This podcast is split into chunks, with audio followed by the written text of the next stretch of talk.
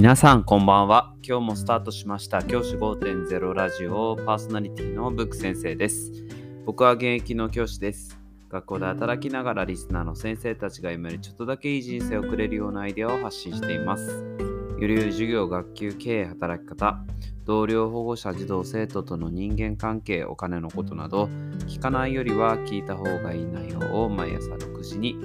休みの日は夜に放送しています。通勤の後から10分間聞き流すだけでも役立つ内容です。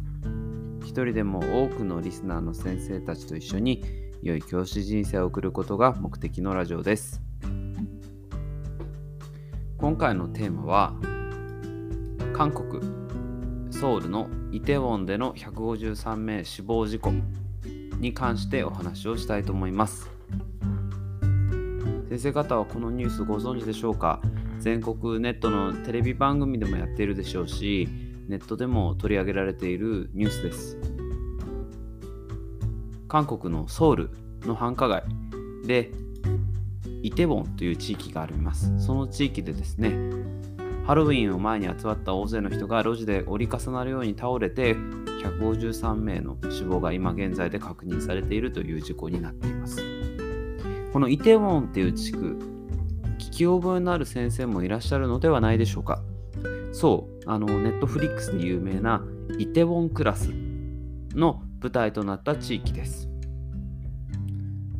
イテウォンクラス、すごく人気のドラマで、日本でもかなり見てる人が多かったドラマですよね。僕自身もイテウォンクラス全部見まして、すごく面白いドラマだったので、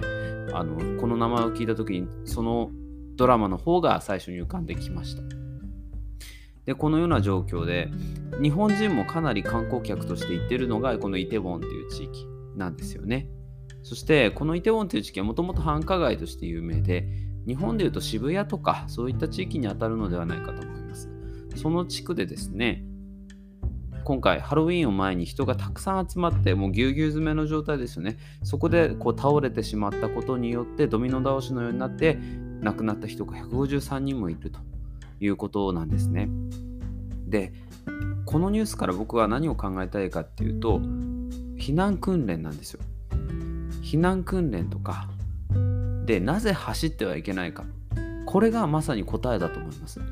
人って自分一人が転ぶ分で済むならばいいけれども人が転ぶと前の人にぶつかってドミノ倒しになるとその威力ってそのパワーってどんどんどんどん強くなっていくんですよね。本当にドミノ倒しっていう表現の通り、ドミノが1つ倒れて、2つ倒れて、3つ倒れてっていう、それが連続していくことによって、どんどんどんどん勢いが増していくのと同じように、人も同じなんです。倒れてしまうと、そういった事故が起こりかねません。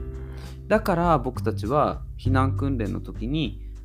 押さない、かけないっていうことを言うわけですよね。お菓子なんか言ったりしますよね。押さないかけないの理由はここにあります。押してはいけない。当たり前ですよね。人を押すことによって事故が起こりかねませんからね。はい。そしてかけない。これも大事なことですよね。誰かにぶつかってしまうリスクが高くなりますからかけないということも大事になってくるでしょう。この押さないかけないっていうことをどれだけ意識して生活できるか。このことってすごく重要なことだと僕は考えています。ぜひですね、先生方、このイテウォンのニュース、これ、生徒、児童生徒も知ってる子も多いでしょうから、ぜひこのタイミングで話をしてほしいと思います。人が密集した時に倒れるとどれだけ危ないかということをもう一度考えるいいきっかけになるのではないかと思います。もちろん亡くなった方もたくさんいらっしゃる大変な事故です。本当に亡くなられた方々、にですね、本当に謹んでお悔やみ申し上げます。その一方で僕たちはこういった事故から学ぶ、学なければいけないというふうに思うんです。僕たちが学ぶべきは、今回学ぶべきは、人と人とが密集した時にいかに転んだりとかして倒れてることが危険かということをもう一度考えたいなっていうふうに思います。避難訓練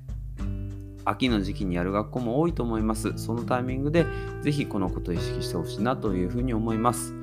まだ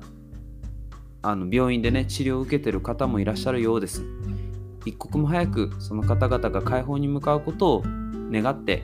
今日のラジオは終わりたいと思います。じゃあ今日はこの辺で。起立例着席さようなら。また明日。